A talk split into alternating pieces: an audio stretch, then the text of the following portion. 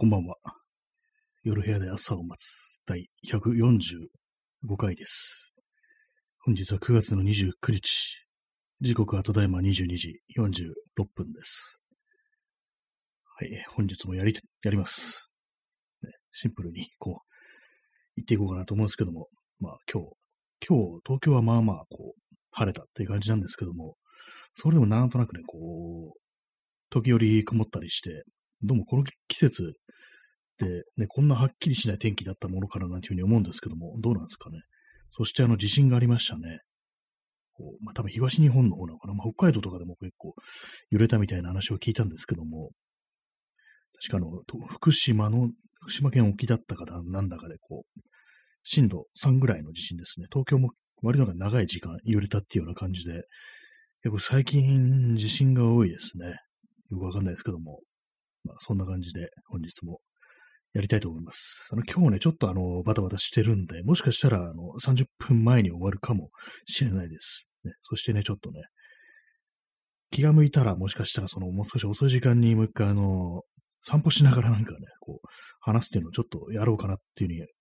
少し思ったりします。やんないかもしれないですね。よくわかんないですね。ま、そんな感じで本日もね、やっていきたいと思います。えー今日のあのタイトル画像、まあ、ついにあの都の性欲シリーズ、ね、打ち止めかって感じで、こうまあ、今までにね、この放送ののタイトル画像のために描いた絵をこうずらっと並べてこう写真を撮ったんですけども、まあ、結構ね、描いてますね。これあの、100均のね、こう、ポストイットみたいなやつに書いてあるんですけども、まあまあね、こう、やってるなというふうに思いましたね。割となんかこういうふうに一日一枚だけこう、何でもいいから書くっていうのをやると、少しそういう、なんかこう、鉛筆とかね、ペンを持ってこう、絵を描くということに対する、ちょっと抵抗感みたいなものは少しなくなったかななんていうふうに思ってます。まあ明日からまたちょっと普通に書く、何かしらまあ書こうかなというふうに思うんですけども、今日はあのまとめみたいな感じで、こう、今までに書いたものを俯瞰で撮ったというね、そんなのをアップしました。で、今日のタイトル、金魚の思い出なんですけども、金魚ね、金魚昔飼ってましたね。ちゃんと水槽に入れて。で、まあ、それで、どっからね、その金魚もらってきたかっていうと、確かにその縁日で、金魚すくいですね。金魚すくいでもらってきたっていう、そういう気がするんですけども、でもなんかどうにもね、なんかそれがかなり長く生きてたような気がするんですよね。なんか結構その金魚っていうのは、こう毎日餌やったりしますけども、割になんかね、こう、まあ、ペットではあるんですけども、こう、割となんかこう空気っていうか、ちょっとね、背景みたいな感じで、あんまりね、こう、コミュニケーションを取るって感じじゃないですかね。他のと犬とか猫とかね、鳥とかと比べたら、まあ、特にそのやりとりはしないっていうね、懐くっていうタイプでもないんで、金魚っていうのは。そういう感じでね、割となんかそう、日々の暮らしに溶け込んだそういう生き物っていう感じになるんですけども、そうなると、まあね、金魚が何歳かっていうのは全然こう気にしないわけであって、でも思い返してみると、あれなんか、下手したら10年ぐらい、なんか生きてたような気がするみたいなこと思ったんですよね。正確にはわかんないですけども、ひょっとしたらね、ほんと3年ぐらいとかだったかもしれないですけども、なんか割となんかその生活の、自分の生活の背景みたいなところに金魚がいる時間っていうのが、時期っていうのが結構あったような気がするっていうことなんですけども、まあそれでね、金魚の寿命ってどんくらいなんだと思って、こう調べたら、なんか環境によっては30年ぐらい生きるっていう、そういう例があって、え？っていうふうに思いましたね。そこまで長いと思わなかったですね。まあ、せいぜい10年とかね、15年ぐらいだと思ったのが、場合によっては30年って感じで、ね、すごいですね。結構その、鳥とかね、長く生きるなんて言いますけどもね、亀も。聞きますけども、そういうなんか結構身近にいるなんかで生き物でそんな長く、長いのがいるんだっていうことにちょっとびっくりしましたね。30年。私、あの、小学校の時に、の、ね、その玄関口に水槽があって、その中には金魚がいたんですけども、でもその金魚もね、結構なんか長生きしてたっぽいんですよね。っていうのも、私があの、なんか入学してから卒業するまで、こうずっとなんかその金魚がいたような気がするんですよ。入れ替わってんじゃないのかっていうね、話もあるんですけども、でもそのね、見てみ、様子見てみると、その金魚のその尻尾、まあ、尾ひれですね。がね、すごくね、なんか長くなって成長してて、ひらひらしてたんですよね。だから多分ね、あれ、まあ、長く生きてるからそういうふうにその尾ひれというものがね、成長して、ひらひらとね、なんか優雅になったんじゃないかね。ってね、そういうことをね、思うんですよね。それでね、なんかこうまあ割となんか金魚って長生きすんだみたいなことを結構ね、思ったんですよね。まあ、その金魚の思い出とか言ってね、いろいろあるのかなというふうにお思いでしょうけれども、まあそんな感じなんですよね。はい。それでね、あの、まあ、金魚にとどまらずね、なんかいろいろなんか長く生き物、生きる生き物って結構いるのかなと思ったんですけども、ハムスターって結構ね、あの、身近なペットっていうかね、まあ、飼いやすいととして有名ですけども、有名かどうかわかんないですけども、確かね、あの、ハムスターは割となんか短くって2年ぐらいだったような気がするんですよね。私もなんか幼い頃ね、ハムスターがいたっていう、ね、飼ってたっていう記憶があるんですよね。それもね、やっぱり、それなんかやっぱ2年も生きてなかったような気がするんですよね。割に短い命だったような気がするんですけども、どうにもね、やっぱこう、金魚といいね、あれですけど、結構小さい生き物っていうのは どうにもなんかこう、存在感というものがね、ちょっと薄いのか何なのか、その具体的になんかどんな感じだったかってあんま覚えてないっていうのはあるんですけども、まあ、幼かったっていうのもあるんですけども、まあね、そういう感じもあるんですよね。で、まあそのね、流れで思い出したのが、そうなんかザリガニをなんかね、捕まえてきて、なんかたらいみたいなところに使った時あったなっていう、まあ、買うっていうかどうか、ちょっとわかんないですけども、それもね、なんか割になんか長くいたような気がするんですよね。なんかどうもね、ひ、と夏超えてたような気がするんですよね。っていうか、1年ぐらいね、なんかこう、生きてたような気がするんですよね。ザリガニね、なんか3、4匹、タライの中にいて、で、なんかね、こっちがね、忘れちゃうぐらいのね、感じでね、なんかね、ちょっと残酷な話ですけど、餌とかね、なんか多分忘れてあげてなかったと思うんですよ。で、まあおそらくはその中でね、あのタレって言っても結構大きいですから、多分あの、藻類、ね、藻とかがね、多分結構繁殖してて、で、もそれをね、食べて生きてたのかなっていうふうに思うんですけども、なんかどうも1年ぐらいなんかそのザリガニが生きてたような記憶あるんですよね。ま、ザリガニ、ザリガニですからね、ザリガニとあんまコミュニケーション取らないんでね、よくわかんないですけども、まあね、どういう、何を思ってあの、たらいという空間の中で生きてたのかななんていうのはね、たまになんか思い出してね、ふと考えたりするんですけども、まあ人間の飼う生き物っていうものね、なんかね、でも本当なんか構わずにね、ほっとかれるっていうのもなんかどうなんだって感じしますけどもね。でもなんか本当子供の頃ってのは、こう、無意味になんかこう、昆虫とか捕まえてきて、ね、虫かごの中入れたりして、別になんかね、熱心に世話するわけでもなくっていうね、感じの、そういうね、なんかちょっとね、残酷なことっていうのが結構あるような気がするんですけども、まあ、どうなんですかね、ああいうところからなんか命の大切さみたいなものを学んだんでしょうか。ね、よくわからないですね。何も学んでない気がするっていうふうにも、ちょっと思っちゃったりするんですけども、まあ、とはいえ私そんなにこう、ね、あんまりこう、虫とかをね、昆虫とかそんな熱心に採集するっていうかね、まあ、何しろ東京なもんで全然取れないっていうのもあるんですけども、ね、まあそんなにはこう、ね、捕まえたりっていうのはしなかったですね。たまにでもなんかこう田舎行ってね、こう親戚の子とね、こうカブトムシ捕まえに行くなんてことやったことありますけども、まあそれもなんかそこまで興味あるっていう感じではやっぱりこうなかったですね。はいね。金魚の思い出っていうね、金、金魚そんな思い出ないだろうっていう感じですけどもね。まあでも縁日の金魚すくいって今でもあるんですかね。まあ縁日みたいなことところね、行きませんけども、ああいうところでなんか場所によってあの、ひよことかがなんかあったりして、昔かもしれないですけども、大昔、カラーひよこって言って、なんかね、色が塗ってあるひよこがいて、で、まあ、それをね、買って連れてきて、連れ帰ってきて、飼うとすぐ死んでしまうなんていうね、話を聞いたことありますね。あと、ちっちゃい亀みたいなものも、まあ、その金魚すくい的なノリで、こう、ね、連れ帰ることができたなんていうのを聞くんですけども、やっぱああいうのってやっぱね、こう、すぐにこう、死んでしまうっていうね、のが多いみたいですね。さっきあの金魚の寿命で検索してたら、こう、やっぱりあの、縁日でこう取ってきた金魚っていうのはすぐ死んでしまうなんてこと書いてあったりして、まあね、私のね、家にいたその金魚ってものが、まあ、例外的に長く生きたのかなというふうに思うんですけども、水槽がまあまあ大きかったんですよね。なおかつ、こうちゃんとね、空気も送り込むようなポンプもあったので、まあ、環境によっては長く生きるというね、そういう例の一つだったのかなというふうに思ったりします。はい、ね、命の話でした。ね、特に他にも、他にはないんですけどもね。まあ、魚っていうのも結構長生きするんだって思いますね。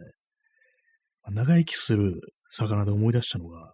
あの、浦沢直樹のあのパイナップルアミーというね、漫画があるんですけども、私ね、そま、昔ね、それもらってね、なんか2冊ぐらい持ってるはずなんですけども、ちょっと見当たんないんですけども、その中で、こう、古城の人っていうね、こう湖の上の人っていうね、そういうエピソードあるんですけども、それがね、あの、まあ、このパイナップルアミーって主人公は、あの、傭兵みたいなね、こう、PMC ですね。そういう仕事をしててね、ボディーガードとか、まあ、その、なんかトレーニング、訓練、まあ、軍事的なトレーニングみたいなのをね、受け負うっていう感じの、なんかそういうね、ストーリーなんですけども、そのね、古城の人っていう回は、全然そういうアクションとか全くなくって、釣りをしてるだけっていうね、ちょっと珍しい回なんですよ。で、その中にね、こう、まあ、多分イギリスだったと思うんですけども、に、こう、まあ、川釣りをして、でそこにあの、パイクっていうね、まあ、淡水魚ってな結構ね、長い魚、結構デカめのね、魚らしいんですけども、私もちょっと今記憶で喋ってるんでね、かなり適当になってますけども、まあ、その中でのエピソードで、でこの川ではね、そういう主みたいなめちゃくちゃでかいパイクがいるんだっていうね、それをなんとか釣り上げたいと思ってるっていうね、そんないう風に言ってる人が出てきて、で、それになんか付き合うのがこう主人公っていうような感じのストーリーだと思うんですけども、その中で、その巨大なね、こうパイクという魚についてのエピソードが紹介されるんですけども、確かなんか何世紀もね、結構中世ぐらいのね、かなり大昔の、なんかローマ法だったかなんだか、まあローマ帝国の時代かもしれないですけども、まあ、ちょっとその辺曖昧なんですけども、まあ、パイクをね、こう、川に放したと。ね、こうそれが、こう、100年近く生きて、なんかめちゃくちゃでかくなったみたいな、そういうエピソードがね、なんか、あったような気がするんですけども、今ちょっと、なんかどっか行っちゃってね、探せないんでね、ど、見当たらないんで、ちょっと確認できないんですけども、なんかそういうエピソードだったんですよね。まあ、魚がね、なんか100年ぐらい生きるっていうようなね、確かに100年ぐらいだと思うんですよ、その中のエピソード。それにをね、ちょっと読んでね、私びっくりしたっていうのがありましたね。魚ってそんな長く生きんのっていうね、こと思ったりして、でも考えてみると、割となんか大きめのね、こう、そう魚類って、まあ長く生きるのかなと思いますね。クジラとかどんくらい生きるんですかね。結構なんか長生きそうなイメージありますよね。あとジンベエザメとかも結構でかいですから、あれもなんか長生きしそうな感じがしてるんですよね。で、本当になんか人間よりも 長く生きる、ね、魚とかいたらなんかそれはもうちょっとね、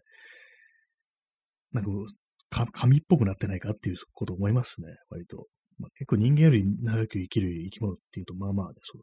ゾウガメなんかもね、まあ、そんな感じのことを言われてますけども、あの、カメ類ですね。カメの仲間とかでも結構いるみたいですけども、まあ、でも動物の中ではね、そんくらいですよね。まあ、木はね、木はすごく長く生きますけどもね、木もびっくりしますよね。樹齢なんか数千年とかね、そんなね、あるんだっていう感じでね、もうその木に敬語を使わなきゃダメでしょみたいなことね、たまに思ったりするんですけども、屋久島のね、縄文杉とかね、もう、お前お前ら敬語使えよみたいなことね、たまに思ったりしますね。お前ら誰に言ってんのかわかんないですけどもね。そういう感じで、なんか生き物のね、こう寿命っていうものをね、こう見ていくと、なんかこう人間というものがこんなでかい面をしてるのはなんか、ちょっとおかしいんじゃないかみたいなことをたまに思ったりしますね。ほんのね、なんかほんとこう、80年だろうね、こう、そのぐらい生きるね、生き物が、なんでこんな偉そうな顔してんだみたいなね、ことを思ったりしなくもないですね。まあそこまで今日寿命について詳しくね、調べたわけでもないんですけども、ね、今、生き物の話でした。えー、インスタントコーヒーを飲みます。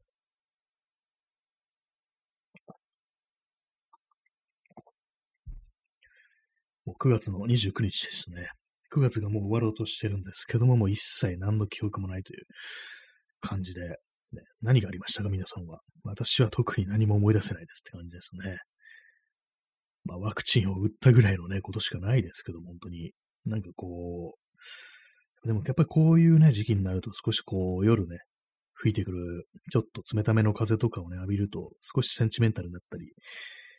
する気がするんですけども、でもやっぱあの、しばらく歩いてると、なんかまだ暑いなみたいなこと思ってね、結構ね、あの、30分ばかし歩くとね、割となんか汗かいてたりするっていうね、これ私だけかもしんないですけども、まあ、全然まだね、こう、半袖ね、ハーフパンツいけるっていう感じですね。世の中の人はもう結構ね、厚着っていうかもう長袖着てる人がね、結構多いですけども、私はまだ全然もう T シャツですね。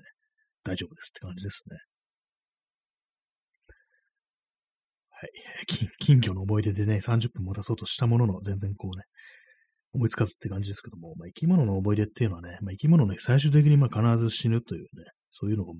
待ってるんでね、まあ、最終的にはね、そういう悲しいことになるっていうのがあるんですけどもね、まあ、永遠に生きるものであったとしても、まあ、昨日ね、ちょっと話しましたけども、ね、あの、アイボっていうね、まあ、ソニー製のなんか犬型のロボットみたいの、ね、いるって話をなったんですけども、コメントいただいたりして、ちょっとね、検索したら、なんか結構最近まで、その新しい新型の相棒が出てたみたいですね。あの、2017年に新しい相棒がね、発売されてたみたいな、こうね、ニュースがあって、意外になんか長く続いてたんだなって感じで、な本当私のね、こう感じじゃ、0年代に作られて、そのまま特にあの、ね、アップデートっていうか、その新しい製品も出ないまま、こうね、老朽化した相棒たちがね、こう野生化してるみたいな、そんな話かと思ったんですけども、どうもそうでもないみたいですね。2017年というね、非常になんか若い相棒も今いるってことで、ね、まだね、4歳ですよね。そもそもでも相棒って何？って感じするんですけどね。あれ喋ったりするんですかね。なんか AI とか搭載されてるとか、ただ単に犬型のなんか置物なんじゃないかみたいなことをちょっと思ってしまうんですけども、でも画像をね、ちょっと見てみたら、私がね、知ってる相棒よりもね、ちょっと幾分なんか可愛らしくなってて、犬っぽさがね、ちょっと出てきてましたね。確かにこのね、感じでね、来られると、本当になんか廃棄するときとかね、かなり悲しくなるんじゃないかな、なんていうふうに思ったりしますね。ロボとの別れのシーンですね。まあ、ロボット、ロボットなのかって感じですけどもね、機械でも何でもね、こう長く一緒にね、こう生きてると、生きてるっていうかね、暮らしを共にしてるとやっぱ悲しいだろうなということは思いますね。P さん、えー、メカドッグ。そうですね。まさにメカのドッグですからね。なんか昔あの、ありましたけどもね、そういうね、よろしくメカドッグっていうのがジャンプの漫画があったらしいですけども、これなん、車の、機械の車じゃないや、機械の犬じゃなくて、あの、メカのね、ドッグっていうね、こう、あの、車をなんかこう、チューンアップするみたいなね、そんなことだったらしいですね。あ、ちょっとすいません、忘れてました。あの、今日はですね、あのお便りというか、あの、ギフトをね、いただいたので、そちらを読み上げたいと思います。えー、ラジオネーム耳かきさんより元気の玉一ついただきました。ありがとうございます。ね、元気の玉、ね、こう、いただくとね、即座にインスタントに元気が出てくるという感じのね、わかりやすい人間なんで大変嬉しいですね。ありがとうございます。ね、耳かきさんってね、耳かきさん、ラジオネーム面白いですね。なんか、耳かきという行為をね、指してるっていうのがあるんですけどもね、なかなかこう人の名付けというものはね、結構面白かったりしますね、私は。えー、相棒ですね、相棒。どうなんですかね。あんまね、こう、パッと見ただけで、その詳しく調べなかったんですけども、でも結構その、お寺とかで、人形とかを供養するみたいなのってありますよね、たまに。まあ、ぬいぐるみとかもそうですけども、やっぱりああいうのって本当になんか、燃えるゴミとかで捨てるのはなんかこう、忍びないから、こう、いろいろな供養とかね、まあ、ちょっとお葬式めいたね、こう、法要めいたことをね、してるっていうのは、そういうね、お寺もなんかあるって言いますけども、特に人形なんかね、結構怖い話で、無下に扱ったりね、捨てたりするとたたるなんていうね、そういうのありますからね。確かになんかああいう供養というものが求められるっていうのは、ちょっとわかるような気がしますね。特にあのリアルなね、こう人の姿をしてるとかね、あの子供の姿をしてるとかだと、ちょっとね、普通に捨てんのはね、厳しいなっていうふうに思うんですけども、でもなんかそういうふうに捨てることの時のことを考えるとなんか、あれですね、ぬいぐるみとかもあんま買いたくないような気がしますね。まあ全然私持ってないですけども、結構ね、なんかそういうこと考えちゃいますね。まあでもね、一生、一生ね、添い遂げればいいんだよっていうね、そういう気持ちしますけどもね。供養、いろんな供養ありますね、お寺って。なんか針供養っていうのもありますよね。多分あの、裁縫に使う針をね、そうまあ、処分するっていうかね、まあ、供養するんだと思うんですけども、さすがに針となると普通のものじゃないかなっていうの思うんですけども、でもね、そういうふうに、なね、供養の行事があるってことは、まあ、それなりになんかこう、昔はその裁縫道具というものに対して、こう、割となんかこう、日々の暮らしというものに非常になんかこう密着したものであったからこそ思い入れというか、ね、なんかこう、ちょっとしたあれですよね。なんか物も100年経つと霊がね、命を持つみたいなこと言われますよね。なんか、つくも神とかいうふうに、ね、昔話とかでありますけども、まあ、化けるっていうふうに言いますね。その物もなんか化けてね、こう、目鼻がついてなんか喋るみたいなね、なんかそういう怖い話っていうか、昔のね、妖怪のね、こう、絵とかでもありますけどもね、なんかそういうことを考えると、まあ、やっぱり、物というものが、にも供養が必要なのかな、っていうふうに思ったりして、まあ、これからの時代は、こう、AI とかね、そういうなんか、形を持たないものにも供養が求められるっていうね、そんな時代になるのかなと思いますね。スマホ供養とかね、なんか寺でやるんじゃないかなと思いますけども、私とかね、結構昔使ってたね、携帯電話とかね、まあ、スマートフォンもそうですけども、なんか無意味に取ってありますね。もう電源入らないやつだったりするんですけども、普通になんかね、こう、しまってありますね。結構なんか、あの、台数が増えてきて邪魔になってるんですけども、あ、あいうのもね、なんか中にこう、いろいろなんか使われてる金属とかね、まあ、レアメタルなんて言いますけども、まあ、そういうもののことを考えたらね、処分した方がいいんでしょうけども、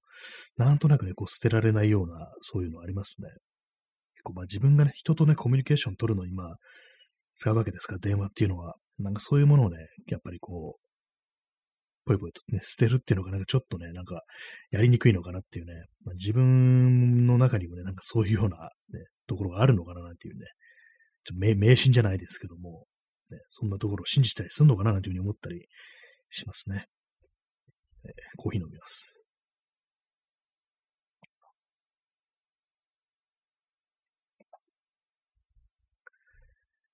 まあ、今日は、えー、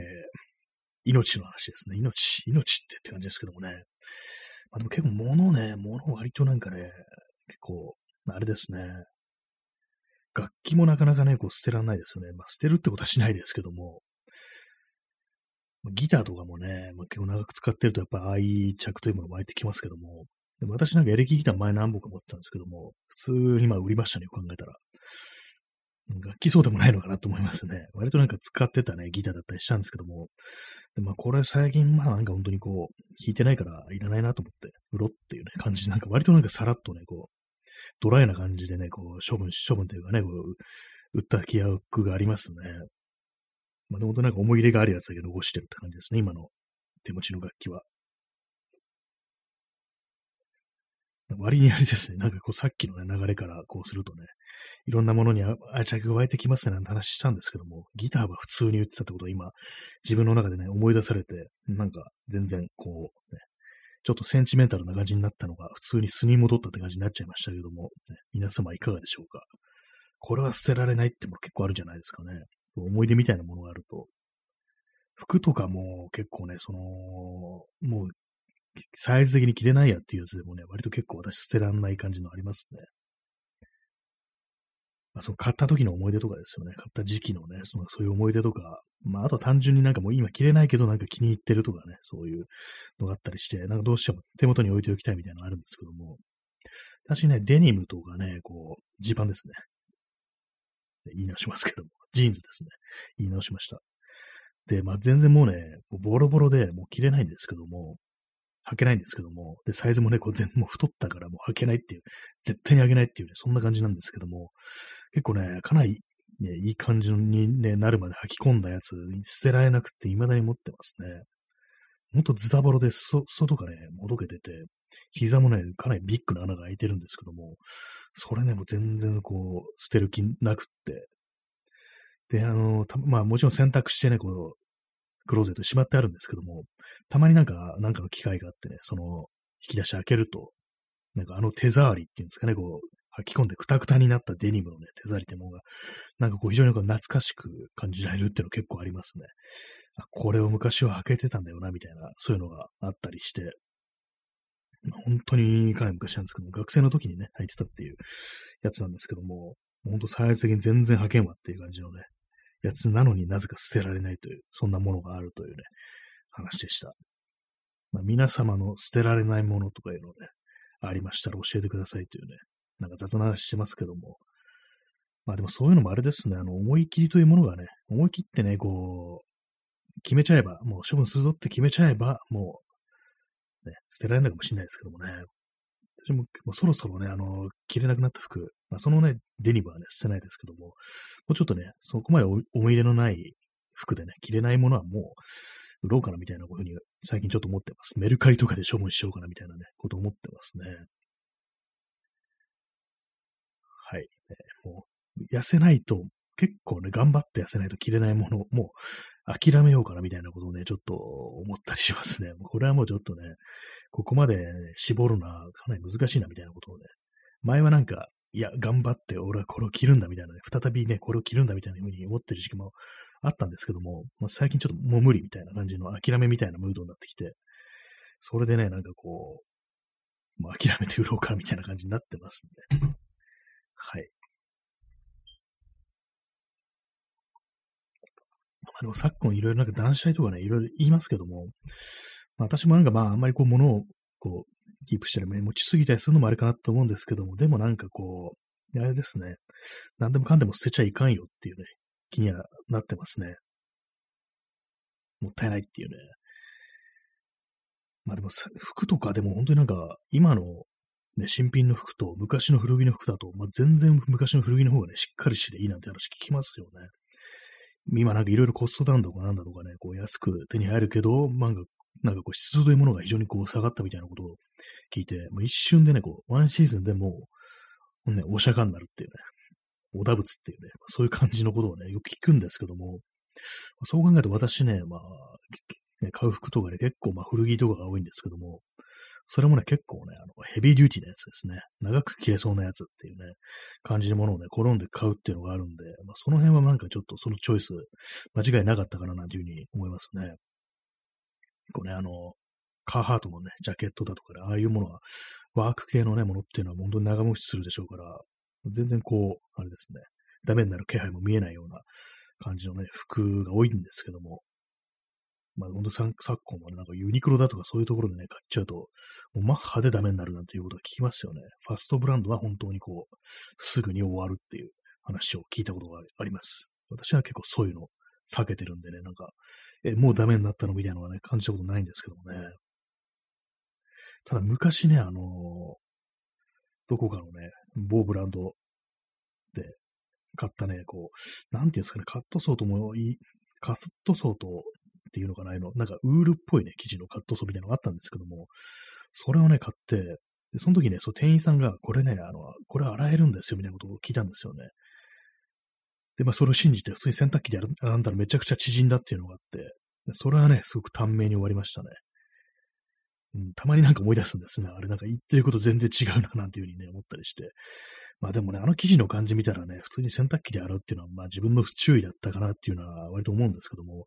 にしてもなんであの店員さんは、あの、洗えるなんていうふうに言ったんだろうっていうね、ことをね、思ったりしますね。ちなみにね、その、そこで買ったね、こう、古着のね、レーザーのジャケットは未だにね、こう、現役、ビンビンのね、現役ですね。未だになんか冬になるとたまに来たりしてますね。ただ私が太ったせいでちょっときついみたいな、そんな感じになってます。すべては自分が太ったことが、ね、原因でね、なんか着れなくなるっていう感じなんですけども、服自体がダメになるっていうのはもう滅多にないですね、私の場合は。で、まあ、靴下とかね、まあ、下着の類はまあダメになりますけども、T シャツもね、全然私の場合ね、大丈夫ですね、なんか。結構昔からのヘビーウェイトな感じの、よく好んできてたので、グッドウェアとか、もう余裕でなんかね、もう持ちますね。ただね、私が太って着れないっていうね、それだけであって、記事的にはもう全然生きてるって感じで、あと、セント・ジェームスのね、バスクシャツとかもね、2着持ってるんですけども、もう